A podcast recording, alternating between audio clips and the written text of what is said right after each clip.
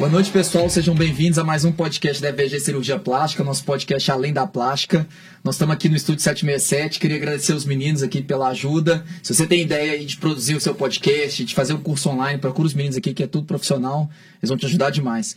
Hoje nós estamos aqui com o Dr. Lucas. Luquinhas, apresenta o pessoal hoje que está participando dessas presenças ilustres do nosso podcast hoje. Então vamos lá, estamos aí iniciando o nosso 13º podcast Além da Plástica. Hoje nós estamos recebendo a paciente Daiane Canuto, paciente do nosso grande amigo Dr. Henrique Belletable. Então, o nosso podcast hoje é para falar justamente, Daiane, da nossa da experiência que a FVG proporciona para os nossos pacientes. Sim. Então, eu queria que você falasse um pouquinho. Primeiramente, você foi operada pelo Dr. Henrique. Uhum. Qual foi a cirurgia que você fez? Eu fiz a mamoplastia de aumento. Tem Só... quanto tempo de operada? Hoje, exatamente uma semana. Foi quinta-feira passada. Henrique, agora me conta, como você faz uma cirurgia dessa, que essa menina com uma semana de cirurgia tá assim, sorridente? Ah, isso aí é paciente, né? Paciente, é, eu costumo falar que eu tenho as melhores pacientes, vocês me perdoem, que são colegas de equipe, mas as melhores pacientes se recuperam melhor. Olha dentro, né? Escolha dentro. E me conta aqui uma coisa. É assim, a gente sempre divide a cirurgia plástica, a gente brinca que ela é dividida por fases. É. A primeira fase é a fase da pesquisa, que você está indo em busca do seu cirurgião.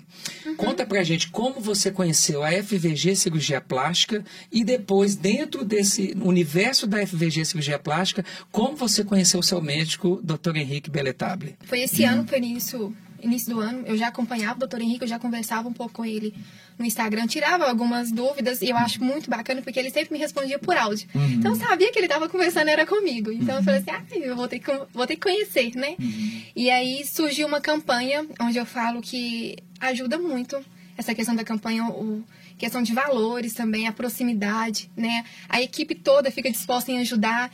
Eu acho isso tão humano, é tão gostoso de ver nessa recepção de todo mundo. Então, eu vi que o Dr. Felipe Vilaça lançou essa campanha que não estava prevista ele lançar. Aí eu pus meu marido de canto falei, bem, pelo amor de Deus, me leva lá. Depois a gente vê o que, que a gente faz, mas eu preciso saber de perto o que, que é. Aí ele, ah, então tá, então marque vamos, então. E aí eu fui, foi uma consulta de só choro, né, Henrique? e aí, rapidinho, eu já marquei a consulta e eu já saí de lá com a cirurgia marcada. Sem saber como eu ia fazer com dinheiro, porque ainda não tinha dinheiro. Mas aí, pus nas mãos de Deus, falei, pai, vai ter que ser esse ano, porque eu não aguento mais esperar, não.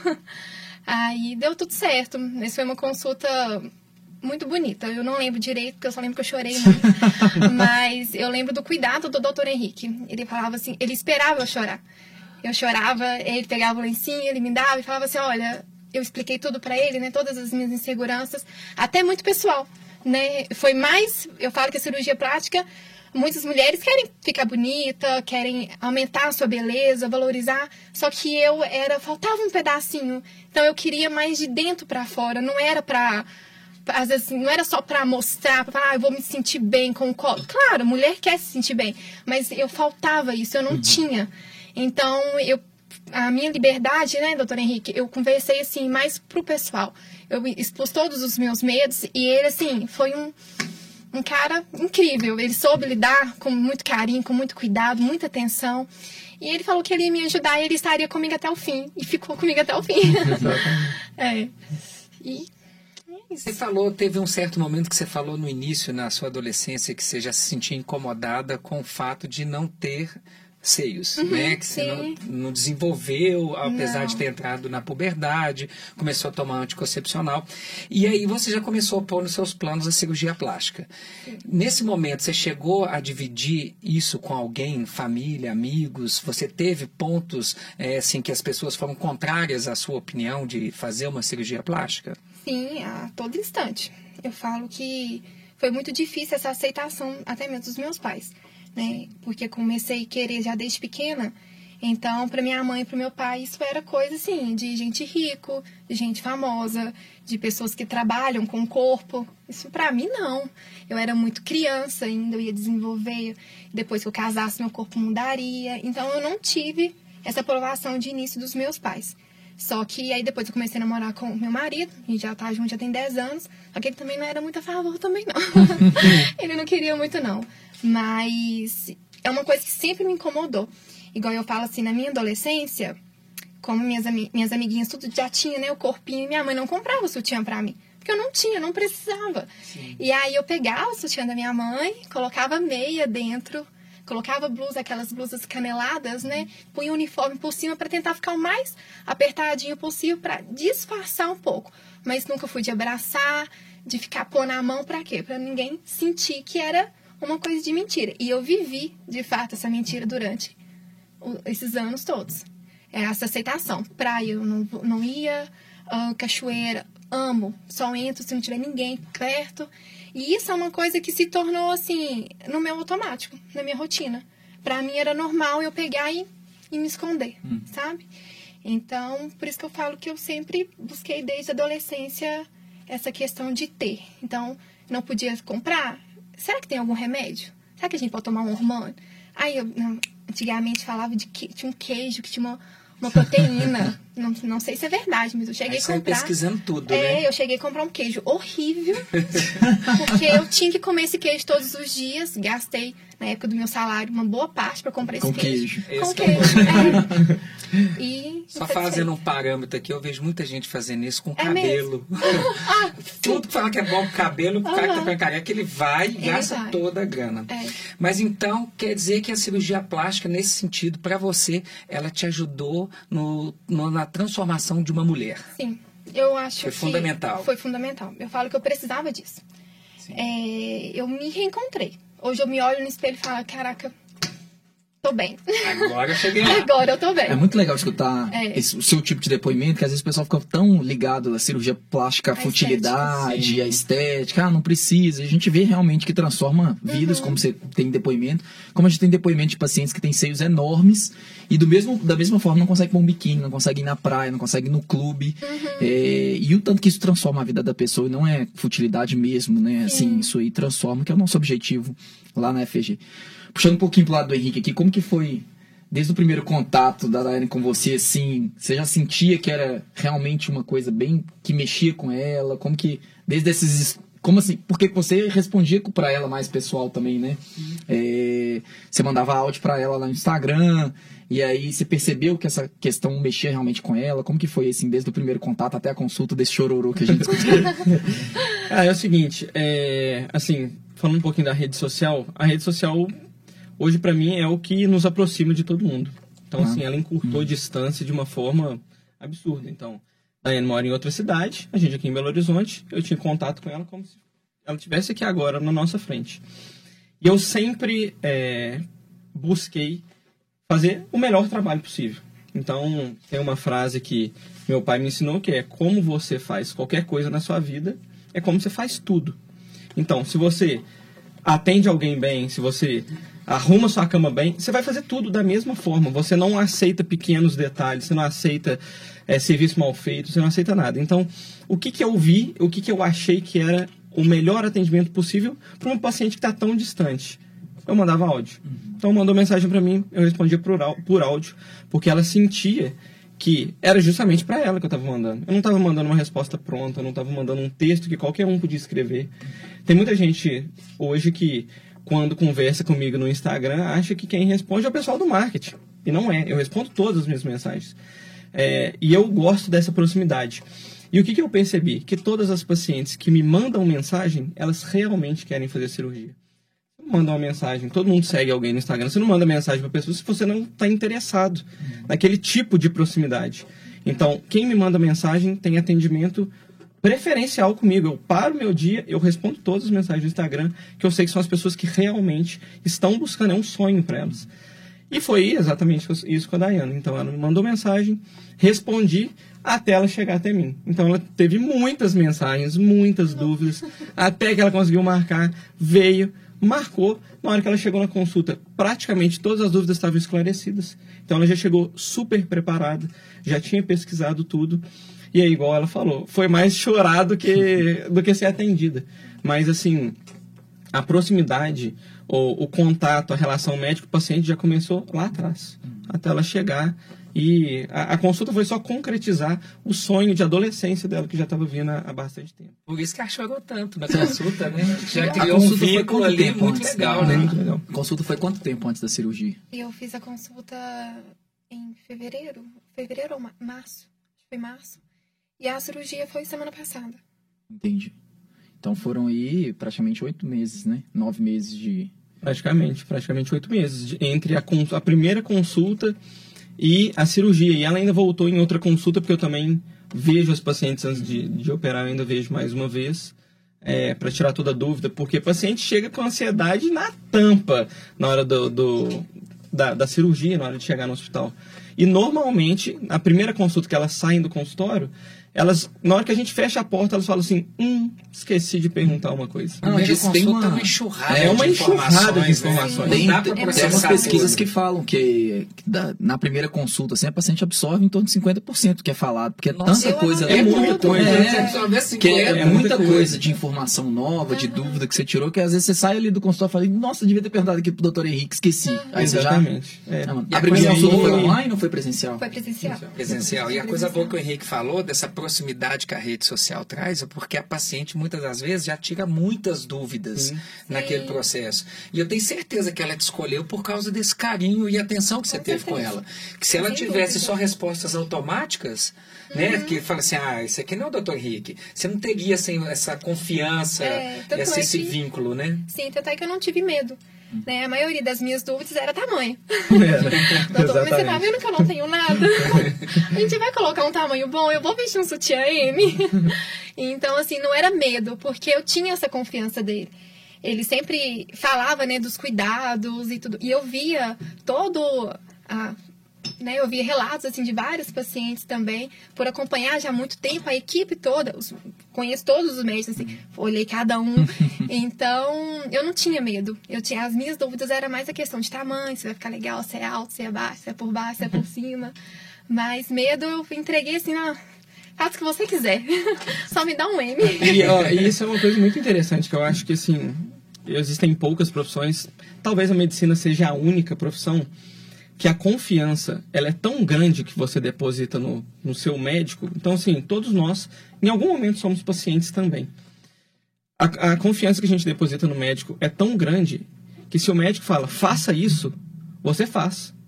O médico, é assim, a confiança, por exemplo, da Daiane, igual o pessoal faz cirurgia, a confiança é tão grande que eu aceito estar desacordada, eu estou anestesiada. Eu não sei o que está acontecendo, mas eu confio tanto em você que eu aceito isso. Então a medicina ela tem esse caráter de confiar do, de você como paciente, confiar a sua vida em alguém. Então assim, todas as vezes que alguém entra no bloco, não é só um sonho, é uma confiança de entregar a vida para aquele profissional. É, isso é muito bacana, né? Você estava falando de tirar a dúvida. Teve uma paciente que foi outro dia no consultório e falou que tava, escutou um podcast de mastopexia e ela foi eh, para fazer mastopexia e tirou um monte de dúvidas já no podcast. Isso é bem legal. Que é uma das coisas que a gente cria esses conteúdos todos é para tirar essas dúvidas mais comuns. É, hoje é mais para falar sobre experiência e tal, mas tem, tem podcast que a gente discute coisas mais técnicas. E eu acho que quanto a paciente mais vir preparada, igual você pesquisou, você sabia tudo sobre prótese de mama, você queria só acertar ali com o Henrique, mas é tamanho, coisa detalhe mesmo. Mas e hoje a paciente vem com mais é, conteúdo e com mais conhecimento pra gente. Isso é bacana, porque a gente troca mais é, experiência no consultório, consegue passar mais coisa. Né? É Excelente, né? Mas é. assim, você lidar com uma paciente consciente te ajuda demais. Porque você não tem que explicar o beabá a paciente já vem sabendo muita coisa. Então, isso facilita no pré-operatório e no pós-operatório hum. até. Sim, com né? Certeza. Agora, você estava falando aí de sonho, de tamanho, de eu discutir tamanho com o Henrique. Eu tenho certeza que tem uma mulherada do outro lado lá, pipocando, querendo saber o que? O tamanho. O tamanho. A gente colocou 430, né? Graças a Deus. Tinha simetria, as duas 430, as duas 430 não diferente. Não, foram as duas 430, prótese por baixo do músculo, próteses redondas e perfil super alto. E como que vocês chegaram nesse é, tamanho? Quanto você tem de altura? Eu tenho 1,58. Uhum. 57,5 para ser exato. 58. 58. É, eu, igual eu falei com ele, eu não tinha. Igual eu já falo, tem pessoas que têm pouco busto e tem aquelas que não têm nada. Eu sou aquelas que não tinham nada, né? Até o bico do peito. Uma vez eu vi uma, uma frase de, de um médico, não é da área. Ele falou comigo assim: você precisa fazer cirurgia. O seu corpo ele não formou, o seu seio não desenvolveu. Você tem o seio de uma criança. Aquilo ali para mim foi foi um balde de água fria. Eu falei, meu Deus do céu, você o que, que com que idade quando você, ele Ai, falou isso pra você? 19, 20 anos. Então, assim, eu já já tava já com meu namorado, né, que hoje é meu marido. Então, ele era meu cliente, porque eu trabalhava em ótica. Então, eu falei, nossa, que baque. então, é difícil de escutar. É né? difícil de ouvir, né? Essa aceitação. Você já tava com seus monstros, então houve um médico isso? Né? Isso, é. Então, para mim foi muito difícil. Então, o meu medo era tamanho. Eu queria colocar algo que eu ficava assim, não, eu coloquei, é meu, comprei, então vamos uhum. colocar direito. Você sugeriu o tamanho? Não, eu falei que eu fiquei era com medo de ficar pequeno. É, porque assim, é comum, como a gente, como a gente usa prótese, é raro. É, é, raro. Porque como a gente usa prótese submuscular, a gente tem que indicar prótese maior, Sim. porque senão não dá resultado. Porque a prótese atrás do músculo ela fica espremidinha, então ela, ela fica meio escondida. Então ela uhum. parece que ela é menos ml do que realmente se fosse na frente, né? Uhum. E a gente sempre brinca que a gente tem que julgar aí uns 100 ml para mais do que se fosse na frente do músculo. E aí muita paciente fala assim, pô, você indica lá 450. E muita paciente assusta, porque foi em algum outro médico, alguém que indicou 250 para ela, por exemplo. Uhum. Mas você foi na confiança, você queria até mais. Se queria até mais, porque eu tinha medo de ficar pequeno. eu tinha medo de não vestir um sutiã M, que era o que, que eu cresci em mente, né? Acho Minha que mãe... isso é o sonho de qualquer cirurgião. é, Chegar assim, doutor, pode pôr o que você, você quiser. Você quiser. é, a minha mãe, ela tem corpo, a minha irmã tem corpo, só eu que não tinha. E todas usam M. então eu já tinha essa, doutor, pelo amor de Deus, coloca o máximo que cabe. Se você tiver dúvida, joga pra mais, mas não joga pra menos, não, porque eu não tenho dia pra voltar aqui, não. então eu sempre falei isso com ele, né? Aí fala, não, ainda vai ser assim 400. Eu falei assim, só mais um tiquinho a mais. vai ficar bom? Aí ele falou, não, vai. Tanto é que na cirurgia, né? Na hora que ele, a gente conversou ainda de tamanho ainda de novo, mais um pouquinho. Falei, não, então vai ser na casa dos... Aquela conversa é, na marcação cirúrgica. Eu tô, ele olhando, calculando, eu falei assim, aqui, vai ser acima dos 400, né? Ele, vai, pode ficar tranquilo. Eu falei, não, então tá bom. Aí eu lembro que eu desci pra cirurgia, foi muito rápido. O carinho seu e do anestesista, eu, nossa, eu fiquei assim, fiquei chocada. É tanto, é tanto elogio, é tanto coraçãozinho. eu falei, gente, eu tô, eu tô no paraíso. Isso foi muito bom. E aí eu lembro que quando eu tava já na sala de recuperação, ainda feito ainda da anestesia, né, lá embaixo, aí eu te perguntei, né? Eu falei assim, doutor Henrique, é a foto? Eu tava preocupada em ver o tamanho. Aí ele mostrou todo feliz. Aí eu só pensei assim, oh, meu Deus do céu, será que ficou pequeno? ainda eu falei assim, não, eu não tô vendo direito. Mas depois ainda falei, não tô, é 430 mesmo? mas mudou demais, né? Da... Porque não fica, né? Não, mudou radicalmente. Radicalmente. Eu não quero que desincha. eu não quero que desincha, não. Quero que fique assim. Hum. Sei que vai ter o processo, né, pra, pra desinchar, mas eu sei que eu já estou mais feliz do que eu imaginei. Tanto é que eu nem dou Tô mexendo o braço um pouquinho. Eu tô vendo que tá mexendo bastante na minha Daiane é uma exceção, porque hum. você chegou, falou pro, pro Henrique, né, seu cirurgião, falou, ó, coloca o máximo que puder, confia é. em você. É porque, porque não ia me deixar feia. Eu já, Exato. tinha, eu já tinha essa segurança. Você já tinha um vínculo de confiança. Já, eu já você sabia, já sabia que ele com quem você tava eu ia sair lá com uma coisa... Né? maior do que meu corpo suporta. Sim. Eu já tinha essa consciência porque eu falo que todos vocês trabalham com esse padrão, uhum. né? Vocês não colocam nada exagerado. Então eu já tinha essa confiança nele. Então eu falei, não, sei que eu posso fechar o olho, tenho que só falar com ele que eu não quero pequeno. o resto é com ele. E a parte boa disso, né, Henrique, é porque o que, que acontece? Ela veio confiando totalmente, deu liberdade para você escolher. E muitas das vezes as pacientes, às vezes, com medo, com receio do número. Só que é, não entende que a técnica retromuscular total, que é a técnica que a gente usa e faz na uhum. FVG, exige prótese maior, porque a prótese vai estar totalmente coberta pelo músculo, então o músculo meio que aperta ela um pouquinho. Então, até você tentar explicar isso para a paciente, e às vezes ela não aceita totalmente, então você não coloca aquilo que você acha indicado, você entra no meio termo ali, né? Porque é o corpo da pessoa, você tem que respeitar a vontade da pessoa. Aí chega no pós-operatório, doutor, tá diminuindo muito, não vai parar de desinchar? Eu falei, ó, a gente tinha, eu tentei te convencer de colocar um pouco Sim. mais, porque eu já sabia do processo. Então, quando chega uma paciente informada e que confia no cirurgião, facilita a nossa vida. É, eu é falo que eu, eu, não lembro a última paciente que reclamou para que tá que a prova estava toda grande, Exato. e vez ou outra você escuta o paciente, não, doutor, podia ter discutado, podia ter colocado um pouquinho mais. E às vezes ainda volta para aumentar. É, é, é, volta para aumentar. Muita gente volta a aumentar. Eu tem muito tempo que eu não vejo alguém que reclamou e falou, ficou muito grande, é. eu quero diminuir. E na verdade, eu até entendo, sabe, Dayana, essa insegurança das, das pacientes que uhum. ficam com medo da prótese grande. Porque antiga, elas vêm, elas têm como referência a mãe, a tia, Isso. que antigamente colocavam-se próteses de 200, 280, 180, eram próteses muito pequenas. Mas naquela época colocava-se perfil anatômico e prótese retroglandular. Uhum. Hoje mudou muito. Mudou muito. A medicina mudou demais. A cirurgia plástica está numa evolução assim que se você cochilar, você fica para trás. Tanto de técnicas quanto de tecnologias, uhum. né? Mas que bom que o Henrique está pegando as informadas. Né? E, e, olha, eu vou te falar, na verdade não é nem é, assim, gerações passadas, não era nem de usar prótese pequena. O, o Marcinho ele fez residência no mesmo lugar que eu a gente tinha um chefe que falava, antes a gente internava para paciente as escondidas aqui no hospital. A gente tinha que dar alta para paciente escondido. Antes cirurgia plástica era uma cirurgia assim extremamente vulgar, entendeu? Então o pessoal não podia falar que tinha operado. Então quanto menor a prótese, menor, menos chance da, de alguém, de alguém saber que ela tinha que ela tinha operado. Então até a cultura foi mudando. Exatamente. Dani, uma dúvida que eu tinha é. Você falou que você tem dois meninos, né? Tem dois filhos. Dois filhos. Sua mama chegou a mudar assim.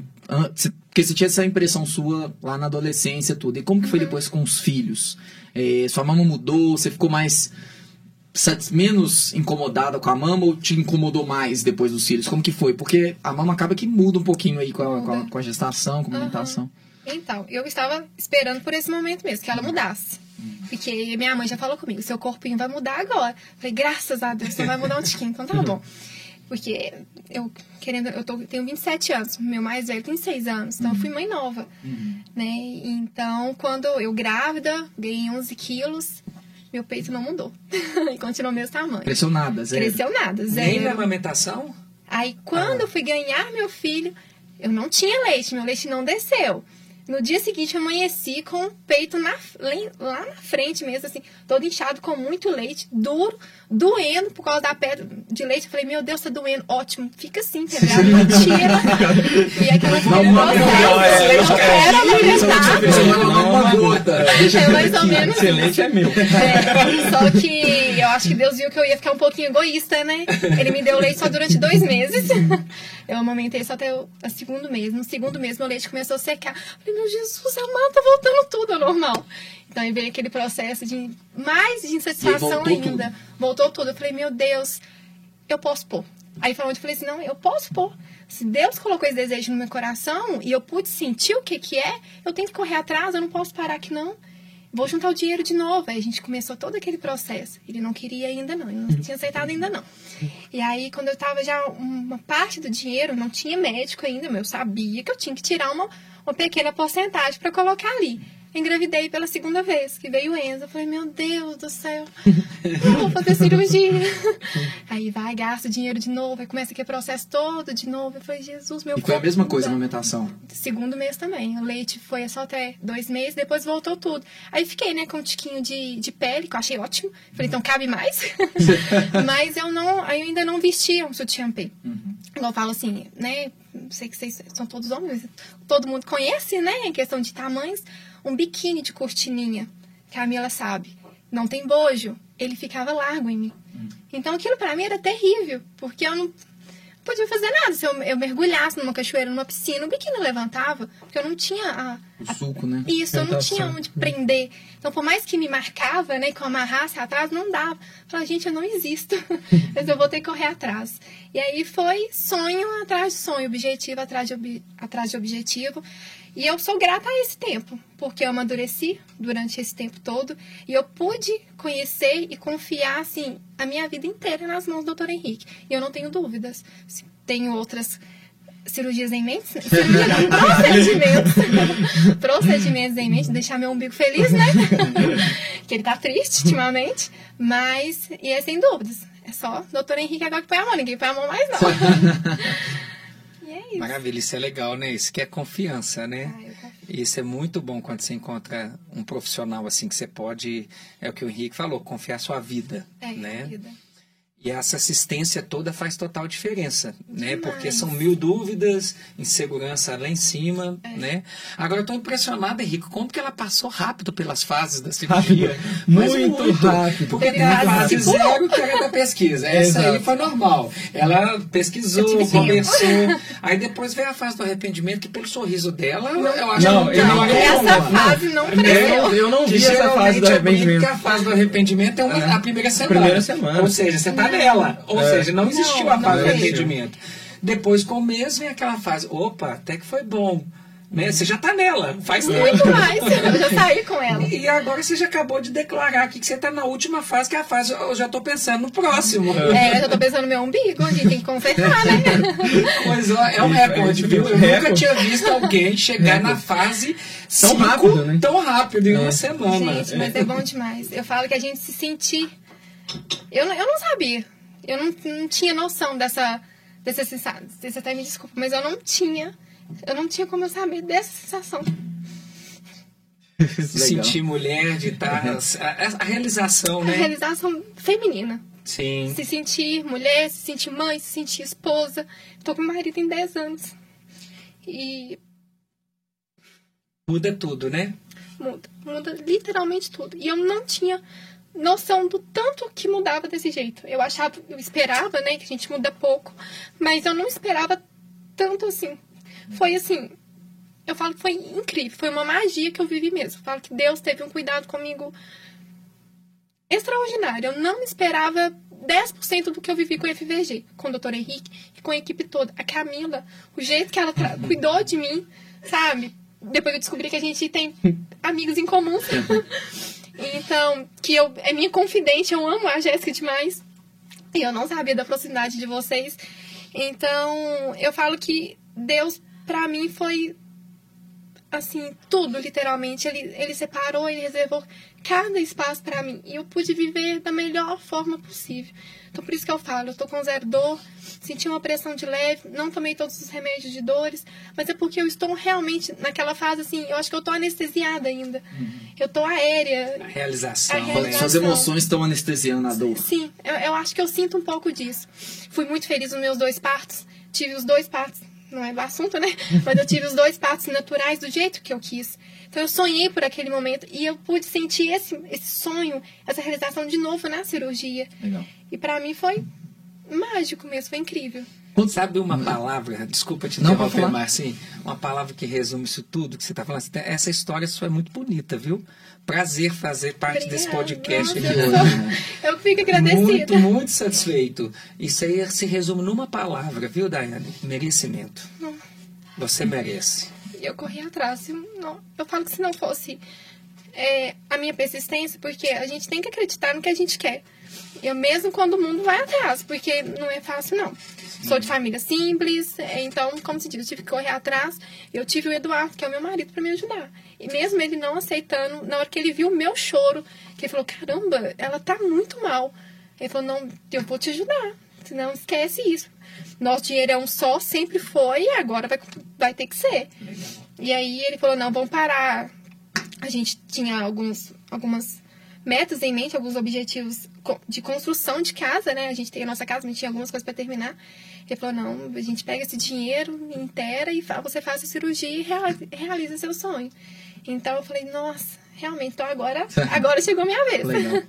e foi. Eu ia te perguntar um pouquinho assim da, da sua jornada. É, quando você começou lá com o Felipe, depois começou a seguir a FVG, o que, que você é, olhou assim? Você olhou estrutura, você olhou segurança? Como foi sua jornada aí no pré-operatório? Porque, para quem não, não, não, passou com a gente ainda, é, tem uma jornada dentro da FG, né? Depois do Henrique, você entra em contato com várias pessoas. Sim. Você passa no pré-operatório, você passa com as meninas do pós, você passa com o pessoal das malhas, tudo. Conta aí um pouquinho como foi, o que, que você buscou primeiramente e depois como foi essa jornada. Você foi lá, falou assim, ah, é, vai ser com o Henrique minha cirurgia.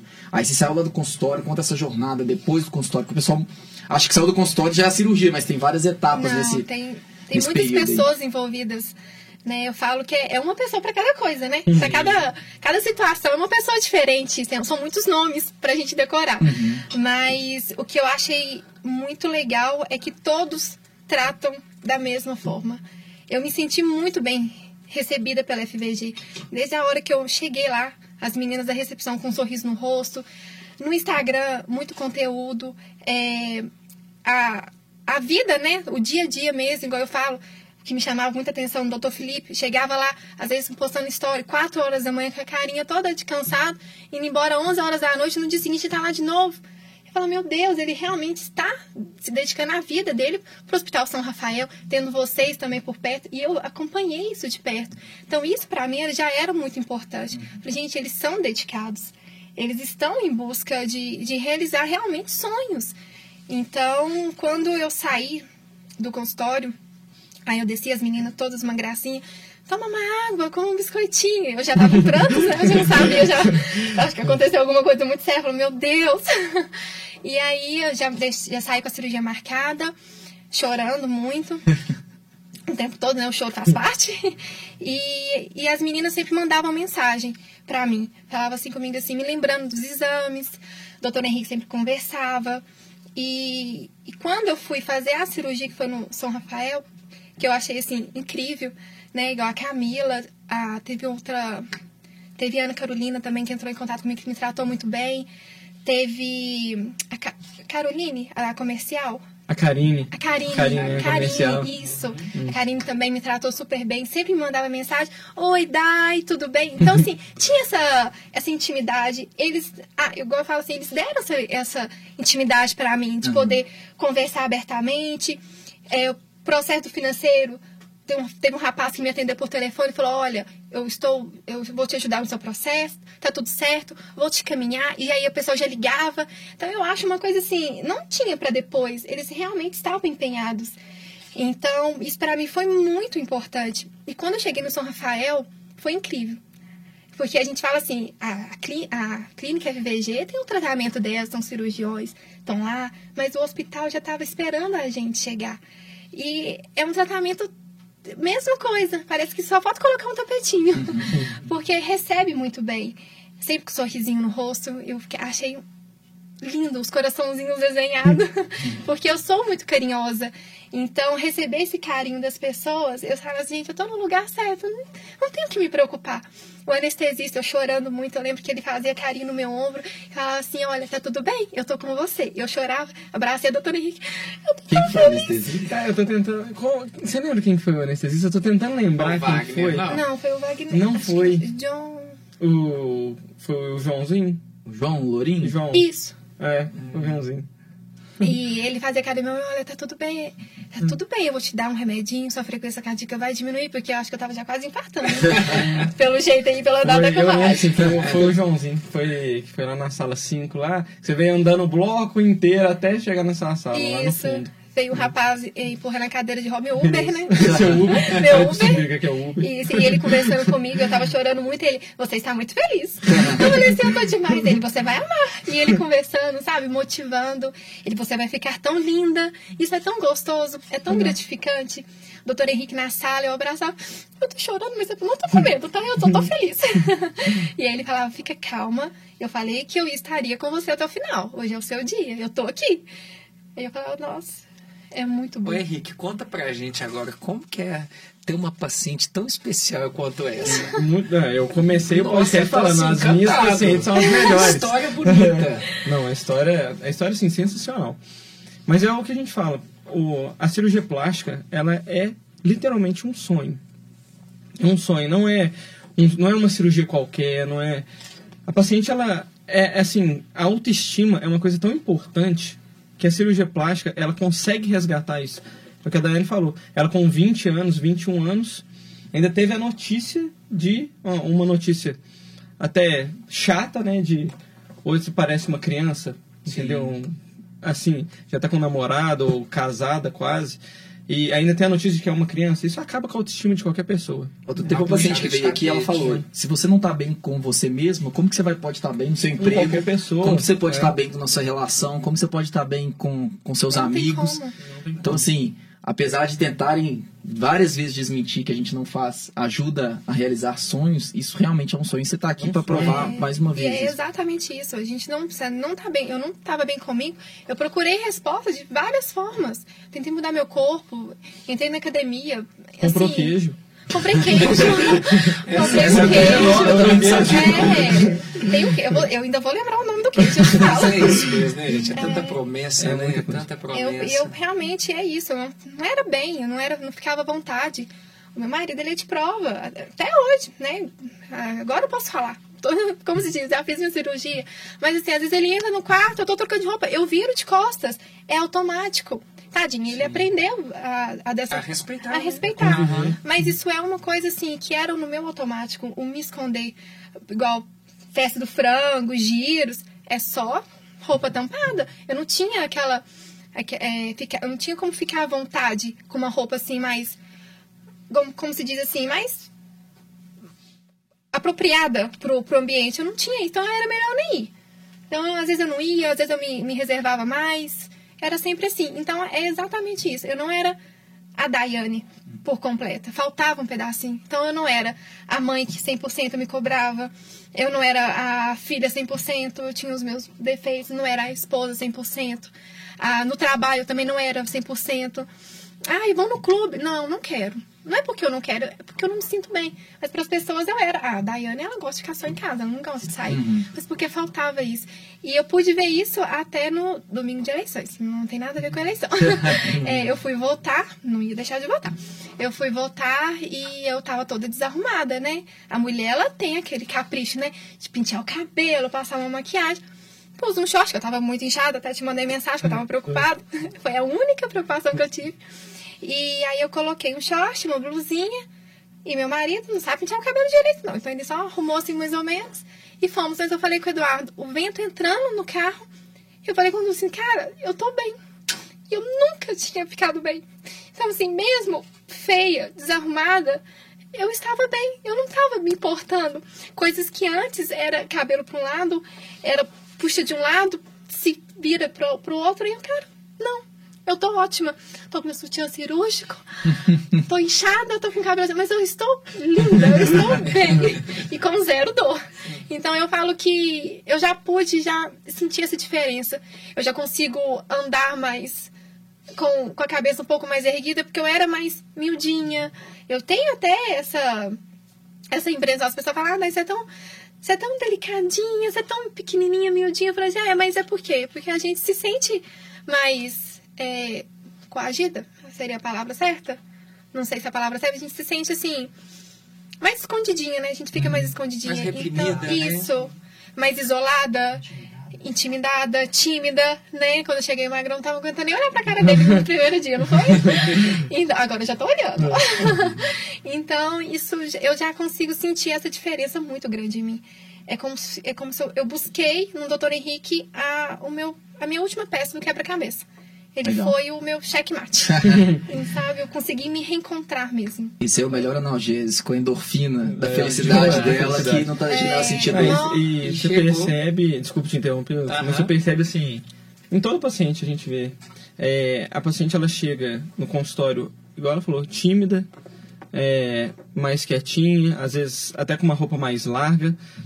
E nos primeiros retornos de pós-operatório, ela já está com uma postura completamente diferente ela uma parece atitude, que, assim, né? uma atitude diferente, uma confiança que assim, ela entra tão confiante que você fica confiante de tão de tanta confiança que ela transborda. Então, é, é uma mudança de, é, a gente costuma falar que é um ritual de passagem. É Exato. É mudar a vida completamente. Isso é muito legal, um resgate da autoestima e um processo de liberta, libertação mesmo. É libertação mesmo, mesmo. É, é, né? superação. Eu falo que, cara, eu sou, eu sou muito feliz comigo mesma, eu consegui que eu falo, sou grata inteiramente meu marido por ter me ajudado, mas eu nunca desisti. Então, mesmo eu sabendo que tinha vários obstáculos, eu falei, eu vou, um dia eu vou conseguir. Sou nova, tenho, sou mãe, tenho dois filhos, mas tá difícil? Tá. Mas eu não vou desistir, não. E eu falo que. Daí nós vamos pegar uma foto sua e colocar na. assim, ó, aqui, gente, olha o exemplo de pessoa. De Ai, que... gente, mas, aí coloca, mas aí coloca meu nome. Com certeza, tem que ter um jabá de quem trouxe essa. É. proporcionou isso tudo, né?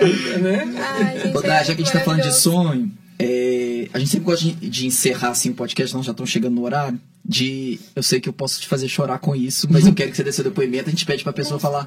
Hoje nós estamos falando de cinco coisas. E hoje o nosso tema aqui é sonho. Eu queria que você passasse para as pessoas que estão em casa, para as meninas que têm vontade de fazer plástica, que às vezes. Opa, perdão. É, que tem vontade de correr atrás do seu sonho. Eu queria que você falasse assim, cinco coisas que não fizeram você desistir do seu sonho. Coisas que não fizeram eu desistir dos meus sonhos. É, que você falou assim, eu vou correr atrás dessa prótese, é isso que vai me fazer feliz. É, o que, que te manteve acesa nessa luta? Porque você está procurando prótese desde 16 anos de idade é, e agora você realizou. O que, que não te fez desistir desse sonho? Bom, o que, a primeira coisa que eu falo assim que foi, foi a base mesmo é, é a questão do olhar. É você olhar no espelho ah, eu não me aceito. Então a gente tem que procurar melhorar. A gente tem que se aceitar do jeito que a gente é, mas a gente tem, se tem como melhorar, a gente tem que ir em busca disso. Eu tinha o meu objetivo, eu tinha um sonho a cumprir. Não tô aqui à toa. Não tô aqui só para trabalhar e, como se diz, trabalhar, comer e dormir, não. Eu preciso ser feliz também. Então, eu tinha isso em mente. Eu preciso ser feliz. Eu preciso correr atrás. E um dia, eu tô nova, tem muita coisa para me aprender ainda, mas eu sei que um dia eu vou conseguir chegar. Cheguei perto, consegui é, juntar. A primeira vez tinha um, um médico em mente que ele era mais próximo de mim, graças a Deus passou. Passou essa fase. Deus mandou meu filho para me parar um tiquinho na época. Então, eu tive essa, eu tive essa perda, né? Eu perdi o dinheiro. Eu investi o dinheiro na a gente precisou do dinheiro para casa, que começou todo aquele processo de casa e tudo mais. Então eu vi o meu sonho indo embora, com uma gestação que eu não estava planejando. Então, aí depois aí eu veio aquele sonho de novo. Eu tenho que lembrar que eu tenho meus objetivos, eu tenho que minhas metas, eu tenho que conseguir de novo. Aí eu comecei a juntar todo aquele processo de novo. Então, eu nunca desisti do meu objetivo. Então, as cinco coisas era o meu olhar, eu tinha meu objetivo, é, não é só sonho, porque sonho a gente sonha e deixa para lá. Sonhos, toda, todo dia é um sonho diferente. A, a cirurgia, para mim, era objetivo. Não só como estética, mas como realização interior mesmo. Eu tinha que me sentir mulher. Eu tinha que ser uma mulher completa. Não basta ser só ter um rostinho bonitinho, ter o um corpinho bonito. Não, eu queria me sentir mulher. Eu queria poder entrar numa loja, comprar um, uma lingerie, que eu amo, e falar assim, cara, gostei, vou experimentar. Ah, não tô com pressa, vou levar porque eu sei que vai servir. Eu não tinha isso. Então, eu tinha que sempre ir atrás desse sonho mesmo. Então, foi o olhar, o objetivo e... Gente, é tanta coisa. Nossa, eu falo que é a minha vida inteira. Metade da minha vida foi sonhando com em ter. Como eu não sabia. Eu sabia que eu tinha o sonho de ter um bolso, um colo, né, preenchido. Então, acredito que é mais é isso. Eu acho que é o principal, é o olhar. Eu olhava, sabia que eu tinha que melhorar e eu tinha meus objetivos, eu tinha que cumprir. Mais cedo ou mais tarde, eu não podia desistir, porque a vida, a vida, ela, ela dá umas reviravoltas na gente. A gente aprende muita coisa. Hum. Né? A nossa cabeça muda, mas eu tinha um foco e aquele ali eu não podia mudar, não. Era a minha prioridade mesmo. Legal. Daiane, se fosse para você deixar um recado para outras meninas que estão passando pelo que você passou, e às vezes até por mulheres já mais velhas que também passam por isso, têm insegurança, enfrentam opiniões contrárias, que recado que você deixaria para essas pessoas que estão assim, nesse processo de ainda tomar a decisão de que assim, eu vou correr atrás do meu sonho?